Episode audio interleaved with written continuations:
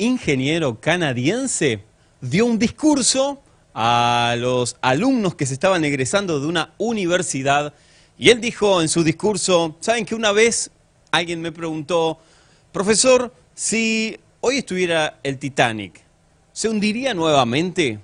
A lo que yo le contesté, bueno, no sería específicamente lo que sucedería, ya que gracias a lo que sucedió con el Titanic, eh, ahora los navíos, ahora los transatlánticos, tienen diferentes compartimientos para que el agua no se introduzca como sucedió allá. En el Titanic no habían compartimientos, entonces cuando colisionó contra el iceberg, lo que hizo fue que el, agua drenara, corriera sobre todo eh, la superficie marítima que estaba, donde estaba hundido eh, la madera y, todos los elementos del, Titanic, y eso hizo que enseguida el peso comenzara a desquebrajar el, el barco, el navío, y eso hiciera que se termine partiendo a la mitad y luego hundiendo. Ahora los transatlánticos tienen diferentes compartimientos, explicó él.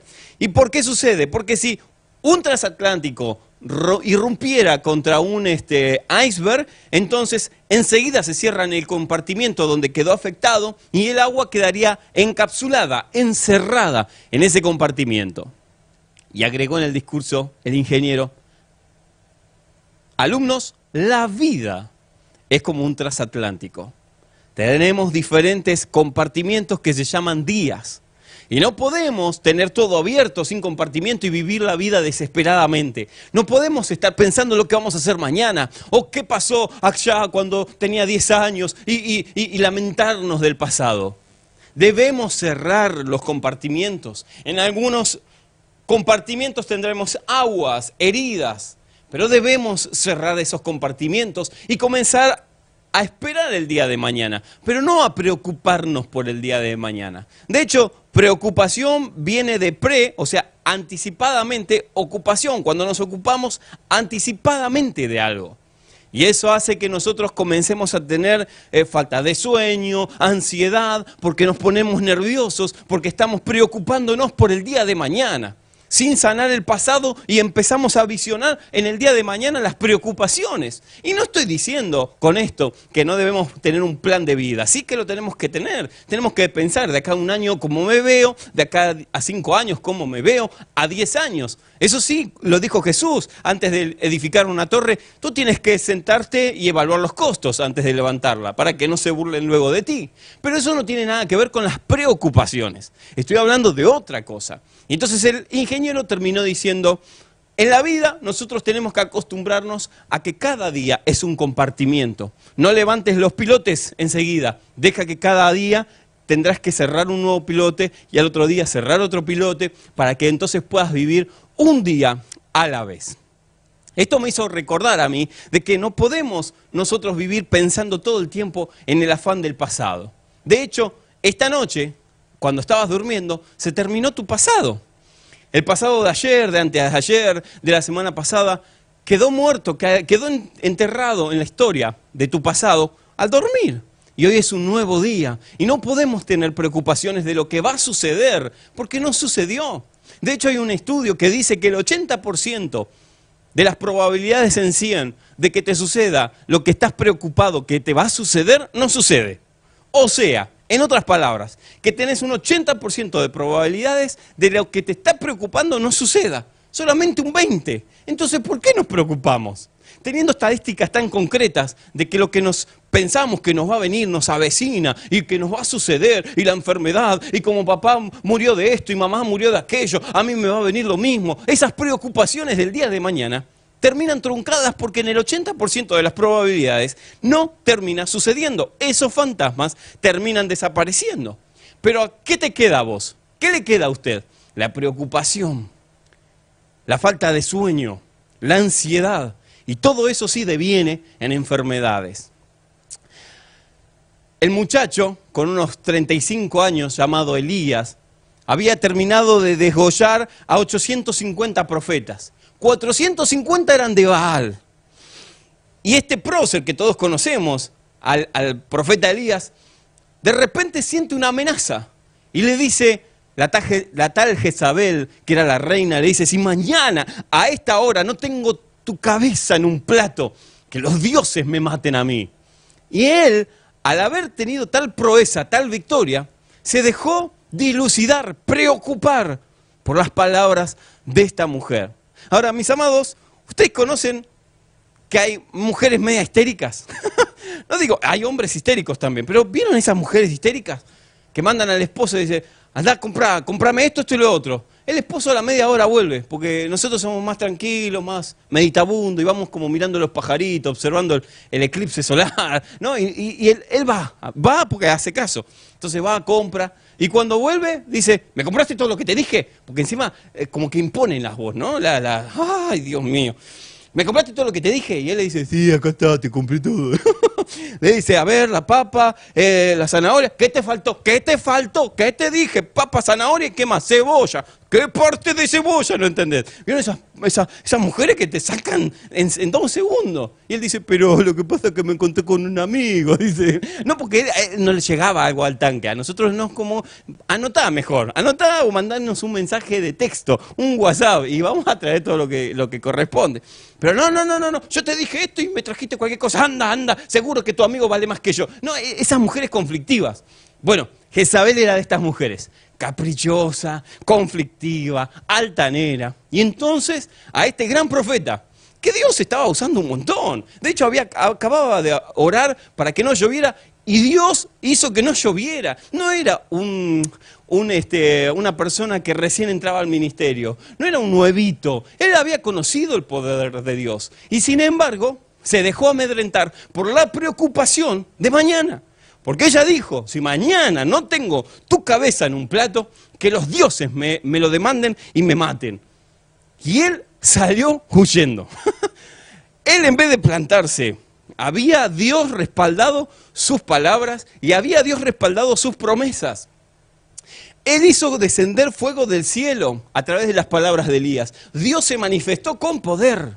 Pero las palabras de una histérica, o de un histérico, como muchas veces sucede también en nuestras familias, hizo que la preocupación de Elías, que venía de una gran victoria, de una gran batalla, lo hicieran sucumbir ante la amenaza inminente del mañana. Del mañana. Del mañana que el 80% posiblemente no iba a llegar. También muchos de ustedes conocen la historia de Elías. Y a mí me apasiona, porque de repente, contra todo pronóstico, él se encierra en una cueva. Así lo dice la palabra de Dios. Miren, acompáñenme los que tengan Biblias, celulares, y si no lo pueden leer en su, cuando, cuando tengan tiempo. En Primera de Reyes 19.9 dice, y allí se metió Elías en una cueva, donde pasó la noche.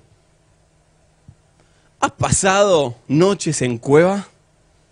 ¿Has pasado noches donde el día del mañana sería triste? Que ya sabes que mañana vas a tener un gran conflicto y te metiste en tu habitación y te encerraste. Tus hijos, tus hijas quisieron venir a hablarte y vos, no, no, no, no, déjeme tranquilo, estoy en mi cueva. ¿Te sentiste encerrado alguna vez? ¿Tuviste que pasar una enfermedad o una falta de empleo o una separación, un divorcio? Y entonces te metiste, te encerraste en una cueva porque sabías que mañana muchos estarían buscándote para pedir tu cabeza? Probabilidades, sí, probabilidades habían. Pero la preocupación te invadió y te hicieron como Elías, meterte en una cueva. Mis amados, la vida cristiana, como siempre digo, tendrá muchas afecciones, tendrá muchas pruebas, igual que le sucede a cualquier persona. No es que nosotros somos diferentes y a nosotros no nos toca, no nos toca ninguna prueba, no nos venía Cristo y nada malo te va a pasar. No, nos va a pasar, porque estamos en este mundo y somos de este mundo. Y caminamos en este mundo. De hecho, Jesús lo dijo, Dios, no te pido que lo saques del mundo. Ay, a mí me enerva cuando veo cristianos hermanos que dicen, ay, quiero que Cristo venga, quiero que Cristo venga para que no tenemos problemas, no tenemos preocupación. Y entonces, bueno, decidí otro camino. Pero en Cristo va a haber pruebas. Y las pruebas te llevan siempre a subir de nivel, siempre a crecer.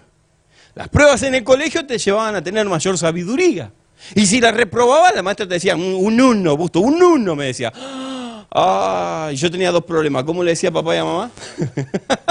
y cómo remontar ese uno, porque era que era un uno, pero se borraba a fin de año. El uno estaba en fin de año.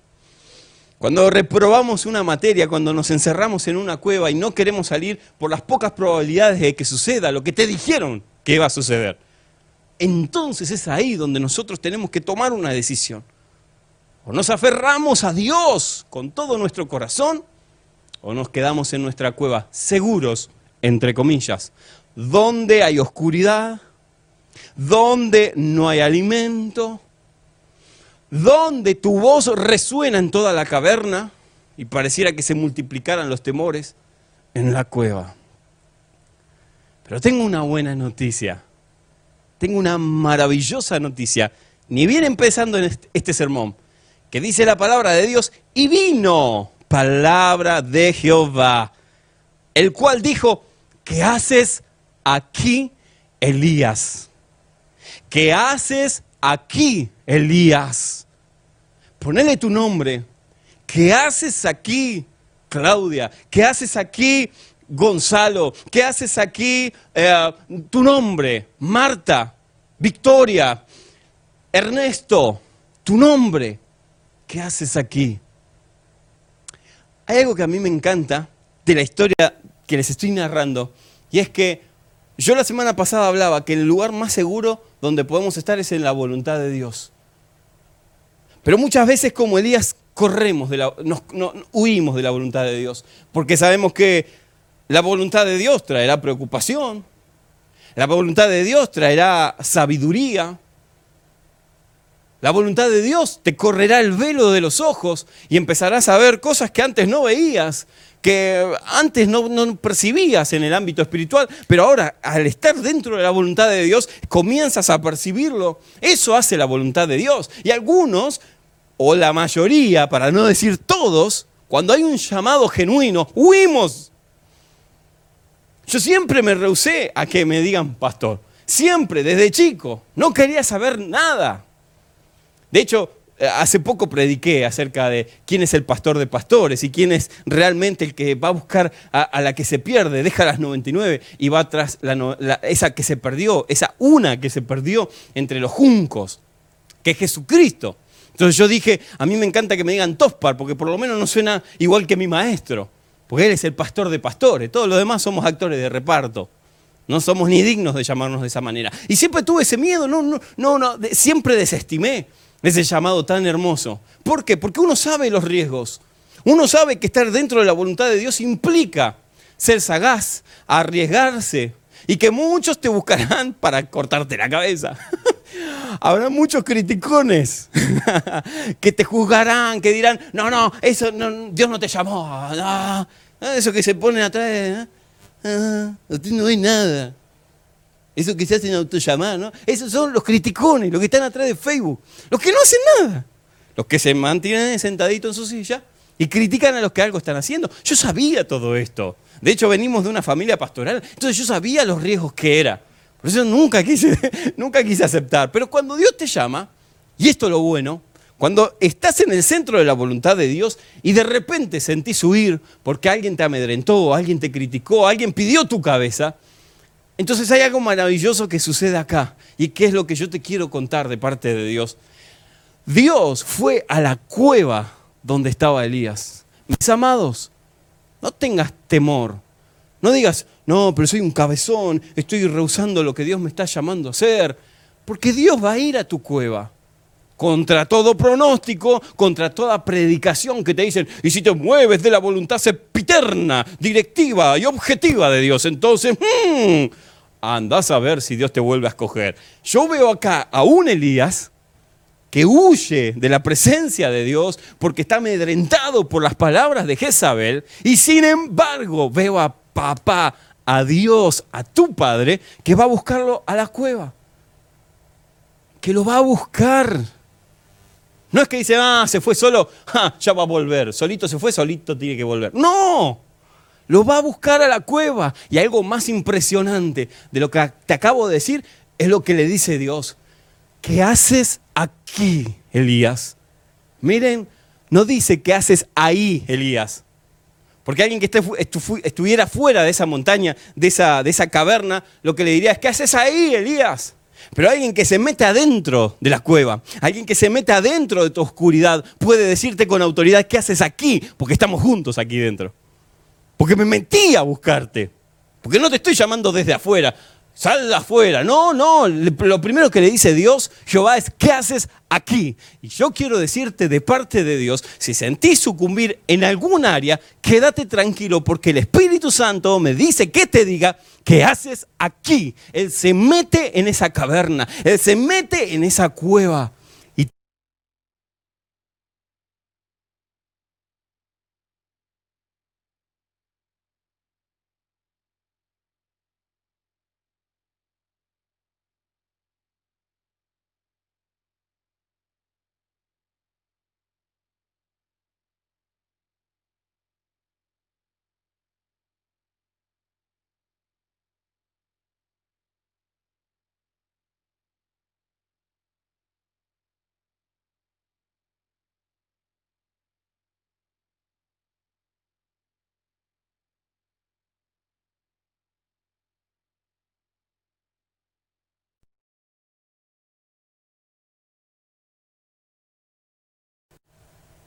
Eso es una invitación a que si tienes problemas, yo me meto dentro de tus problemas y te tomo de la mano y juntos vamos a salir. No vas a salir solo. Porque Dios sabe que si Elías está dentro de esa cueva, posiblemente no tenga fuerzas. Porque Dios sabe que si Elías está amedrentado, asustado por las palabras de Jezabel, él no va a tener fuerzas. A mí me enerva cuando dicen, y bueno, ponte a orar y Dios te dará fuerzas y tienes que salir para adelante, tienes que seguir hacia adelante. No, hay veces que estamos apesadumbrados, cansados en el espíritu. Y a no ser una intervención divina, pero no por nuestras propias fuerzas. Cuando decimos, levántate solo, no, no se puede. Cuando uno está deprimido, cuando uno está eh, angustiado, cuando uno está en una cueva, no se levanta por sí solo. Necesita que Dios lo levante. Necesitas sentir a Dios adentro de tu cueva.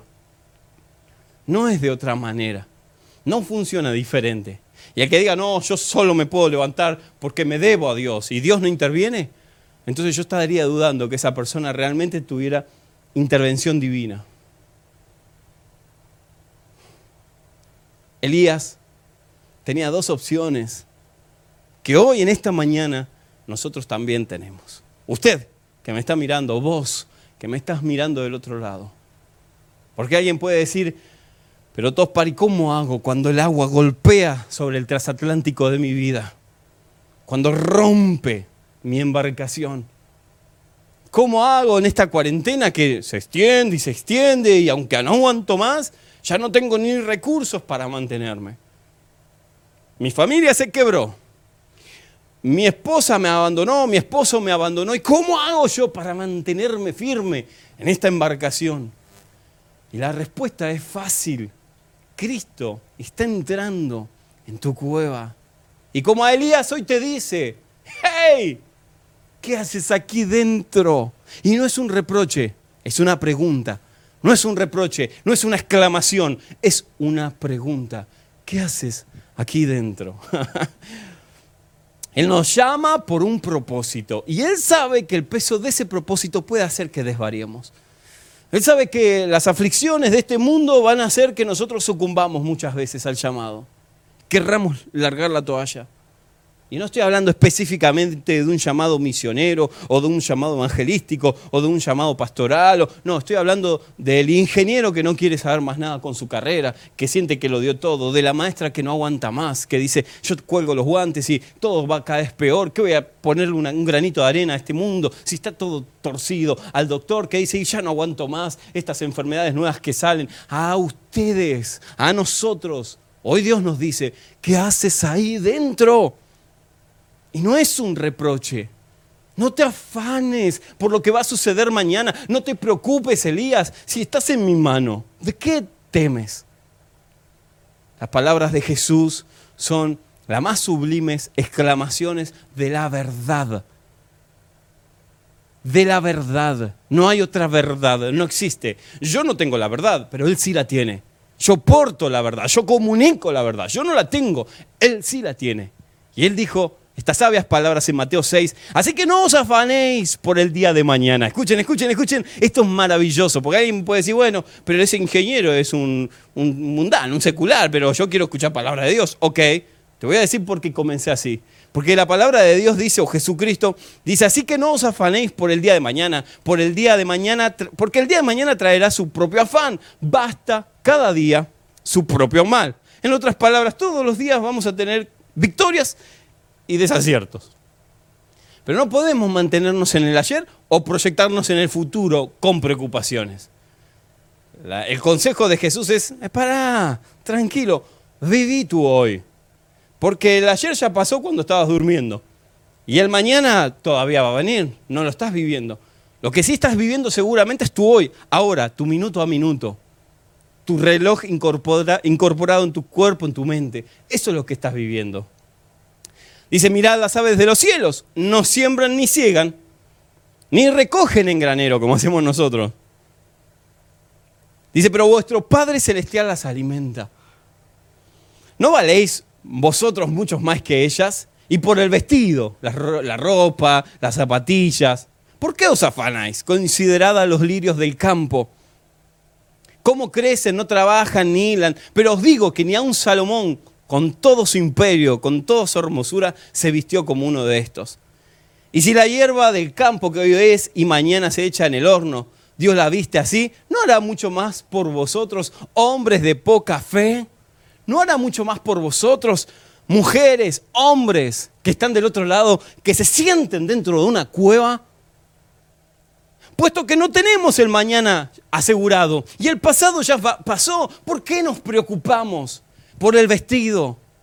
¿Dónde está nuestra fe? ¿Dónde está nuestra confianza? ¿No tendría que estar en el Dios de nuestra salvación? Y no es un mensaje exitista, es un mensaje de confianza. Para los que sienten que se metieron dentro de una cueva, que esta semana la embarraron, que pecaron, que, cayeron, que, que, no, ya no, no, no, no, no son más parte de los sueños que Dios tenía que realmente se dejaron caer, para los que de repente los los atropelló un tren de carga de frente. Dicen, no, yo ya no me levanto más. Hoy Dios me dice, ¿qué te diga? ¿Qué estás haciendo aquí? Elías, ¿por qué te afanas?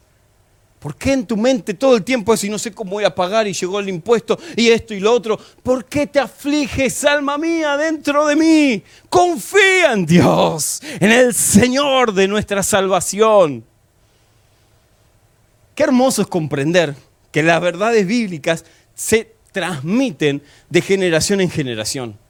Desde el principio de los tiempos hasta nuestros tiempos, siempre la palabra se mantuvo dinámicamente, no estáticamente, dinámica. Y está en nosotros el poder hacer que las eh, promesas se cumplan o sucumbir ante las mismas. Y yo quiero regalarte una clave para los que nos miran en esta transmisión y dice Tospar, entiendo, yo me siento así. Y yo comprendo que Dios entró en esta mañana en mi cueva, en mi dificultad, en mi depresión, en mi angustia, en mi desazón de no saber qué va a venir mañana. Y comprendo lo que estás diciendo. Es más, no discuto, pero ¿cuál es la clave para confiar en esas promesas?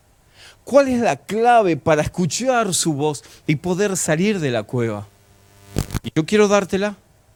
Yo quiero regalarte este diamante, esta piedra preciosa de gran valor que está en las escrituras y que es la clave para que nosotros podamos adquirir vivir confiadamente y que nos deje de llamar nuestro maestro hombres de poca confianza y que nos llame mujeres y hombres de confianza, hombres de fe, personas sazonadas con la unción del Espíritu Santo para un tiempo como el que estamos viviendo. A nosotros no nos van a contar este, esta historia, este cuento iba a decir. A nosotros no nos van a contar esto. Nosotros lo estamos viviendo. Y mis amados, quiero decirles algo. Estamos escribiendo las escrituras angelicales. Nosotros seguimos escribiendo hechos Nosotros los estamos escribiendo en este mismo instante. Ustedes que están del otro lado y yo, no sé cuánto tiempo seguiremos, esperando la venida de Cristo. Dios quiera que, que venga hoy mismo Cristo y nos lleve a nuestra morada celestial. Pero si no, vamos a trabajar como que nunca va a venir y vamos a seguir trabajando y escribiendo el libro de los hechos con nuestras actitudes. Y nosotros vamos a hacer la historia. No nos la van a contar, no la vamos a leer en un libro de historia, nosotros la vamos a escribir. Por eso necesito contarte cuál es la perla para este sermón, cuál es el ayo que te va a mantener firme ante la palabra de Dios y no sucumbir ante las preocupaciones del mañana. La clave es la oración. la clave del éxito ministerial, en tu vida de familia, en tu trabajo. La clave es la oración. Y no estoy hablando de la oración, ese método tan fatídico de eh, hilvanar alguna frase con la otra como hacemos normalmente. Porque a veces criticamos tanto a nuestros hermanos católicos porque dicen rezan, bueno, hacen metódicamente un rezo. Y nosotros, no, nosotros no, hermano, aleluya, nosotros no, nosotros somos transparentes delante de Dios. Y quiero decirles que no es así. Que muchas veces empleamos frases ya predichas. Señor justiciero, gracias por este puchero. o si no decimos, gracias Señor por estos alimentos, que sea de provecho, amén. Y ya atacamos, ¿no? Porque estamos desesperados por la comida. O las oraciones de noche cuando estábamos por dormir. Señor, amén. ¿No? Y nos vamos a dormir. ¿Y quién escuchó esa oración? ¿A quién fue dirigida? Frases. Frases que las hacemos cotidianamente, dinámicamente. Son clichés, son formas de cumplir con nosotros mismos. Pero Dios no escuchó esa oración. Porque la palabra dice en Mateo, mas tú, cuando ores, entra en tu aposento y cerrada la puerta, ora a tu Padre que está en, los, en secreto y tu Padre que ve en lo secreto te recompensará en público. La única manera que tenemos de que Dios escuche nuestra oración es cuando aquietamos nuestra alma. La única manera de que Él incline su oído es cuando nos calibramos a Él. No cuando hacemos una oración raquítica todo el tiempo hilvanando frases y no diciendo nada. Gracias Señor por este día, amén. Cúbreme con tu sangre, amén. ¿Y eso qué es? Orar es otra cosa. Y yo sé que del otro lado hay alguien que me pueda decir, para lo que pasa es que lloro 10 minutos, ya no sé más qué decir. Es que no sé orar, es que me siento y le pongo todas las ganas, pero no sé cómo orar. Entonces quiero decirte lo que la Biblia nos enseña de cómo debemos orar. Y no solamente basado en el Padre nuestro, sino en la comunicación, en la comunión. La oración es una relación. Yo no puedo tener este, una, relación fluida con mi esposa a no ser que no me comunique, a no ser que me comunique, perdón. Si no me comunico, entonces estoy próximo a romper con mi matrimonio, con mi relación o lo que fuese. Porque si no tenemos una relación fluida a través de las palabras, si hay poco diálogo, entonces quédate tranquilo que tu, tu relación va al fracaso, seguro. Dígame de todas las personas que conocen, ¿cómo comenzaron sus fracasos? De todas las personas que se separaron de su pareja. ¿Cómo comenzó la separación? No me habla, no me dice nada, no me escucha, no me escucha. Así comienzan los grandes conflictos. Los icebergs que van contra tu navío, contra el transatlántico de tu familia. Cuando no hay diálogo, cuando se pierde la comunicación, cuando no se hablan, cuando pasan días, hasta semanas y no hay comunicación, entonces esa familia está por romperse, esa relación está por romperse. ¿Qué nos hace pensar a nosotros que si decimos, Señor Jesús, gracias por estos alimentos, amén, ya está, ya hay una relación, ahí ya pagué mi cuota de oración del día?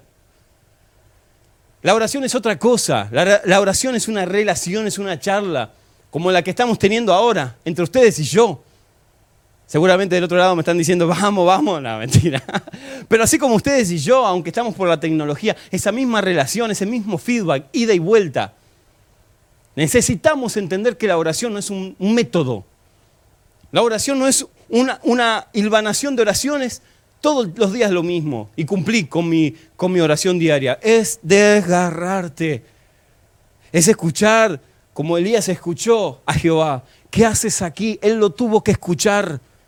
No lo vio a Jehová, él escuchó la voz que le dijo estando ahí dentro, ¿qué haces aquí, Elías? La única manera de mantener una relación con Dios es que nosotros podamos comunicarnos con Él. No hay otra manera. Por eso yo digo esa frase del tal querido Dante Gebel, que oraciones cortas en secreto manifestarán seguramente oraciones largas en público, porque queremos demostrar cosas que no tenemos. Oraciones largas en público manifiestan oraciones cortas en secreto.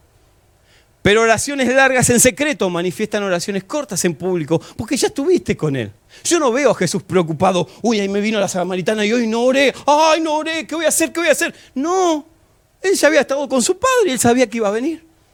Al joven Bartimeo diciendo, Jesús, hijo de David, ay, no, hoy no, hoy no, Dios, ¿cómo hago? No, no, no, no tuvimos hoy relación, hoy no tuvimos comunión. no lo veo a Jesús preocupado por eso. Venían las circunstancias y Él actuaba como los cristianos que tienen relación con Dios, que pueden tener una comunicación fluida y entonces cuando viene una adversidad ya están parados firmes sobre la roca. No tienen que decir, dame cinco minutos, Señor Padre nuestro que estás en los cielos. No, no, no, ya tienen relación con Dios. Entonces la oración no es un método, mis amados. La oración no es un método. La oración es una comunicación fluida todo el tiempo. ¿Y cómo, Marcos? Primero, yo te diría, aquieta tu alma.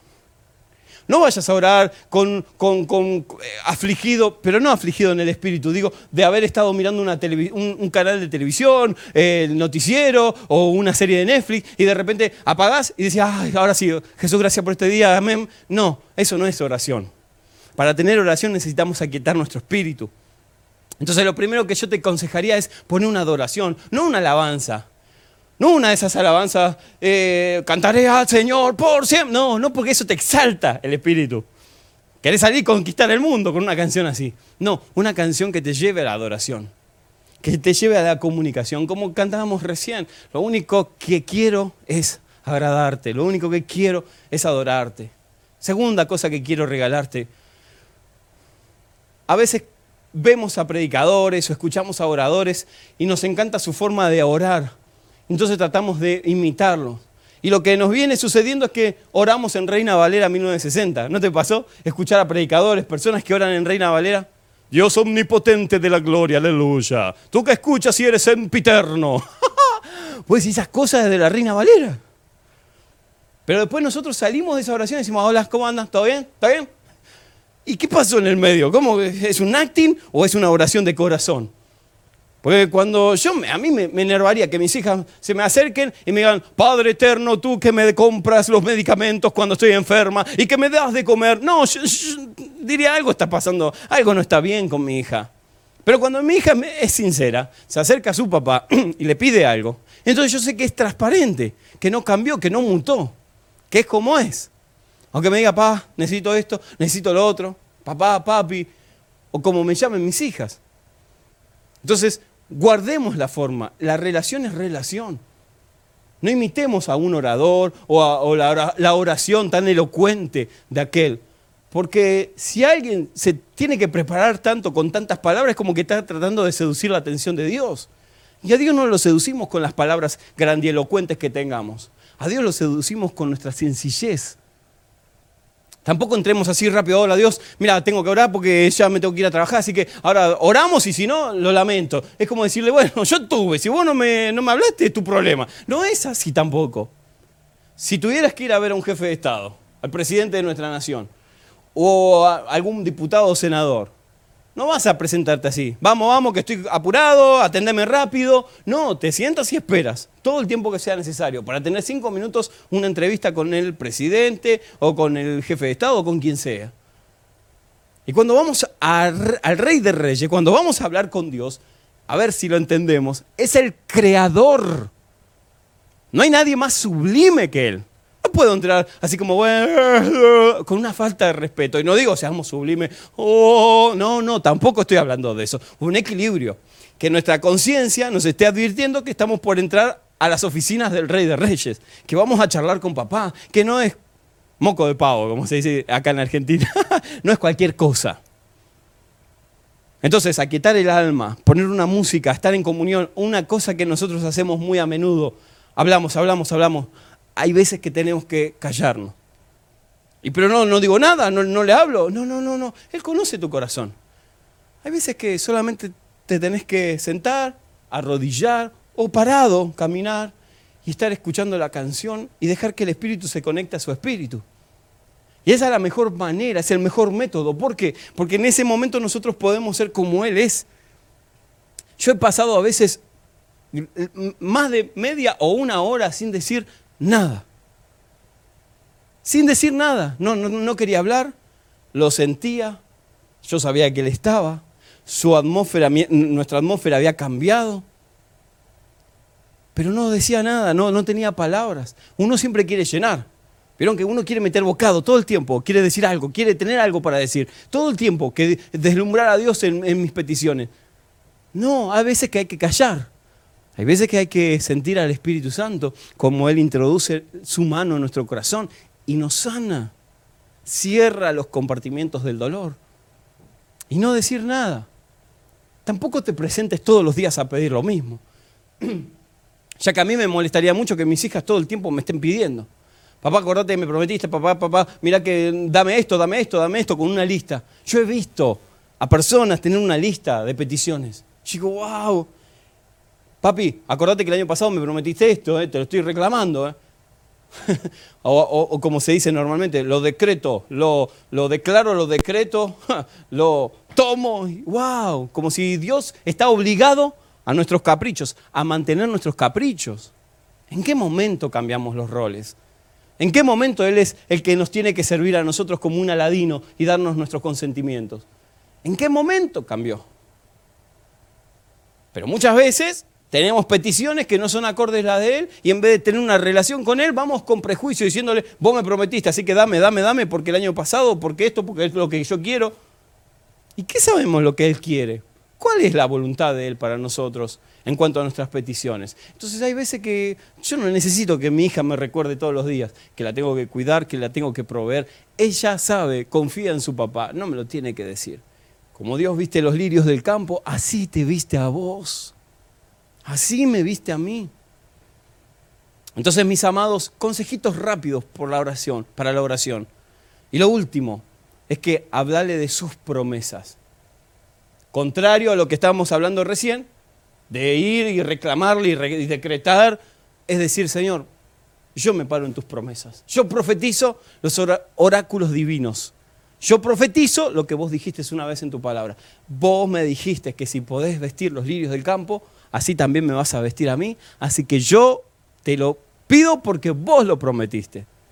Esta semana estuvimos trabajando mucho en la obra y recuerdo que mi hija, la más chica, se portó muy bien, no, me, soportó de que yo venía muy tarde y ella a veces ya estaba con sueño. Entonces, una de esas noches le dije, papá, mañana, si te portás tan, bien como hasta ahora, ¿no? esto no es premios y castigos por portarse bien, digo, eh, si vos te mantenés así y comprendés que papi está trabajando para la obra de Dios, yo te prometo te voy a traer un chocolate. ¡Ah! dijo ella, sí, papá, buenísimo. Al otro día yo me olvidé yo me olvidé. Así que llegué como a las 11 de la noche y mi hija me estaba esperando. Yo me había olvidado. Y ella estaba despierta así. Papá, chocolate, chocolate. Literal. Y yo dije, ay, el chocolate. Y mi, esposa me miró, me dijo, vos le dijiste, ay, el chocolate. Y le dije, bueno, mamá, quédate tranquila, ahora no puedo salir a comprar, está todo cerrado, pero yo te voy a traer chocolate.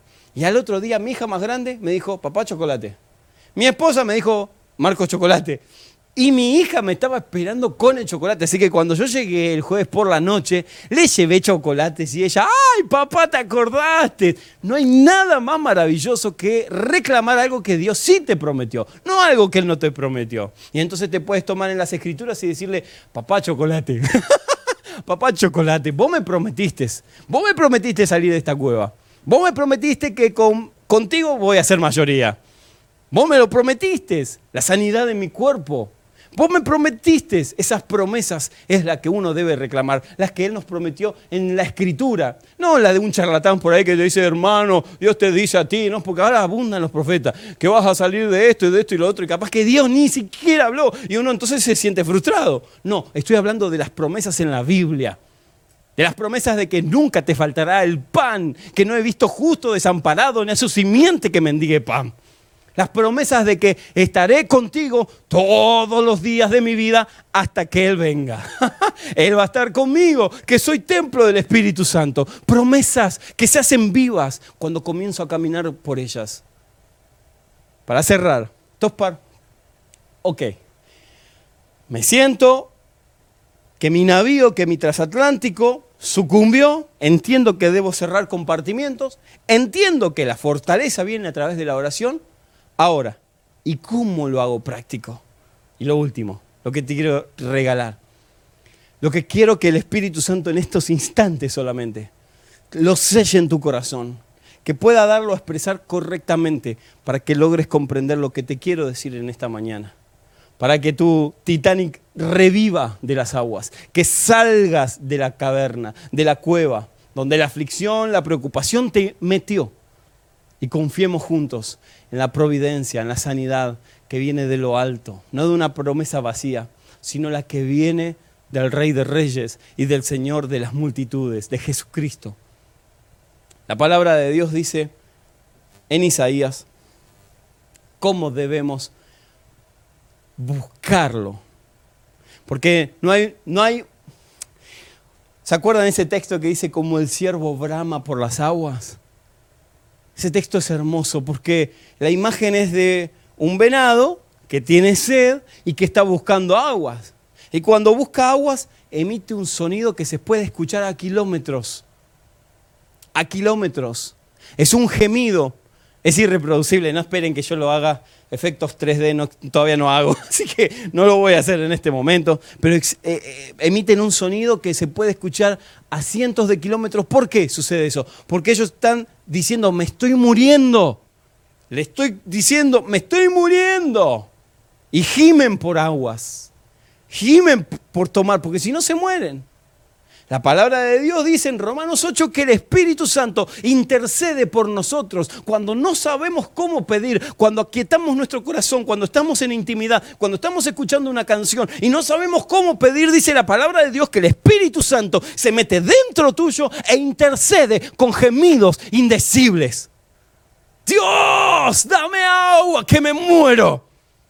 Esa desesperación que un venado tiene por agua, es la desesperación que un cristiano debe tener por conectarse todos los días. Today. Today. Today. Very difficult, ¿eh? el inglés mío. todos los días por la presencia de Dios. Todos los días. Y entonces, lo último que te quiero regalar es la imagen. La imagen Isaías, miren lo que dice, es hermoso. Isaías 53, 4. Ciertamente llevó Él, está hablando de Cristo, ciertamente llevó Él nuestras enfermedades y sufrió nuestros dolores. Y nosotros le tuvimos como azotado, por herido de Dios y abatidos, mas Él herido fue por nuestras rebeliones molido por nuestros pecados y el castigo de tu paz, de mi paz, fue sobre Cristo.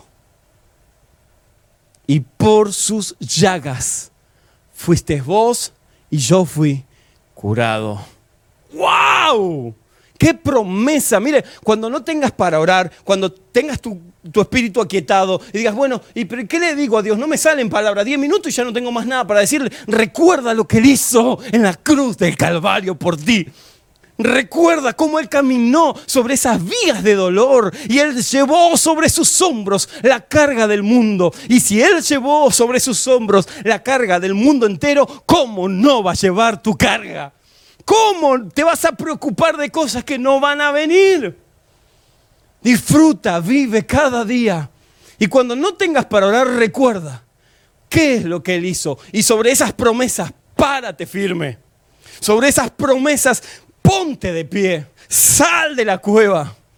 Él llevó tus enfermedades, Él llevó mis enfermedades, nuestras dolencias, las cargó sobre sus hombros.